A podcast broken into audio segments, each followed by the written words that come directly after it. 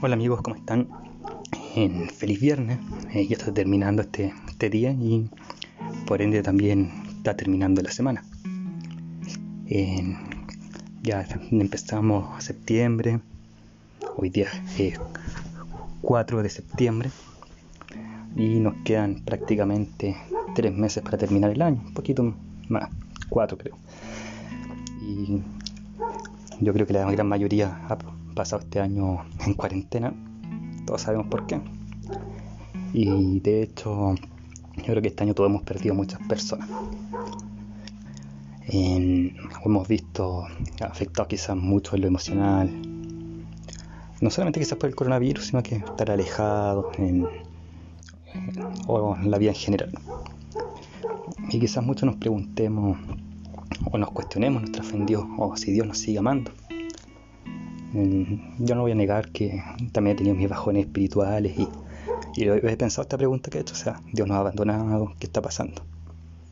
Yo mm, quiero decir que y señalar y transmitir hoy que aún hay esperanza y que sí, Dios nos sigue amando, eh, Dios sigue velando por nosotros, Dios nos sigue cuidando y las promesas están ahí en la Biblia. Y sí podemos tener flaquezas, podemos tener dudas, podemos tener miedos, temores, pero tenemos que saber que Dios está ahí, está con nosotros, está cuidándonos todavía y aún está velando por nosotros. Y sí van a haber dificultades, Dios nos ha prometido las cosas fáciles. de hecho, aún van a haber dificultades más grandes quizás no solamente en el plano personal de cada uno, sino que en el ámbito mundial. Está eso predicho en la Biblia también. Pero no solamente están predichas cosas malas, están predichas cosas buenas también, como que Cristo va, va a regresar, va a venir a buscarnos para que, para que vivamos felices para siempre, como dicen los finales de los cuentos. Los finales de los cuentos siempre dicen felices para siempre, se han dado cuenta, pero a veces no es tan así, pero el regreso de Cristo sí va a ser un final feliz para siempre. O más que un final feliz va a ser un punto seguido. Pero sí va, a haber felicidad para siempre. Jesús va a volver, a acabar el mal, el pecado, la violencia. Y nos vamos a reencontrar con nuestros seres queridos, la gente que falleció. Y uno puede decir, ¿cómo sabes eso? Ahora las cosas no se ven tan así. hay dos versículos o dos pasajes de la Biblia que me gustaría compartir. Uno, y son del Antiguo Testamento. Generalmente se dice que Dios en el Antiguo Testamento es, malo, cosas así, pero no, no es tan así. Si uno lee, por ejemplo, Isaías, el capítulo 49, los versículos 15 al 16, voy a parafrasear, Dios dice una promesa que el mundo, la sociedad se puede olvidar de nosotros.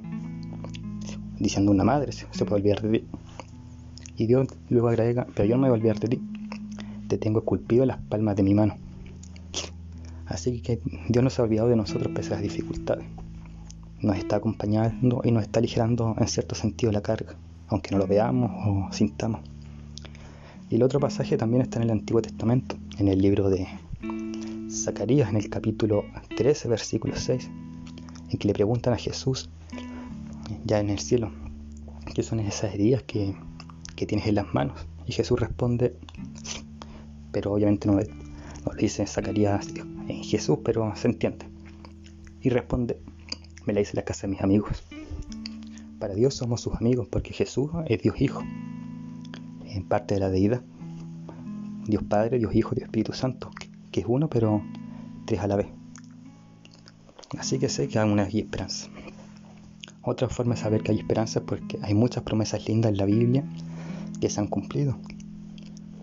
¿Por qué no se va a cumplir entonces que Cristo va a llegar a buscar a las personas que lo esperan? Si se ha cumplido todo lo que ha dicho la Biblia, o gran parte de lo que ha dicho la Biblia. Obviamente no tenemos que dudar de, de que Cristo va a regresar. Pronto. Va a regresar pronto o, quizá dentro de mucho, en 20, 30 años, no lo sé.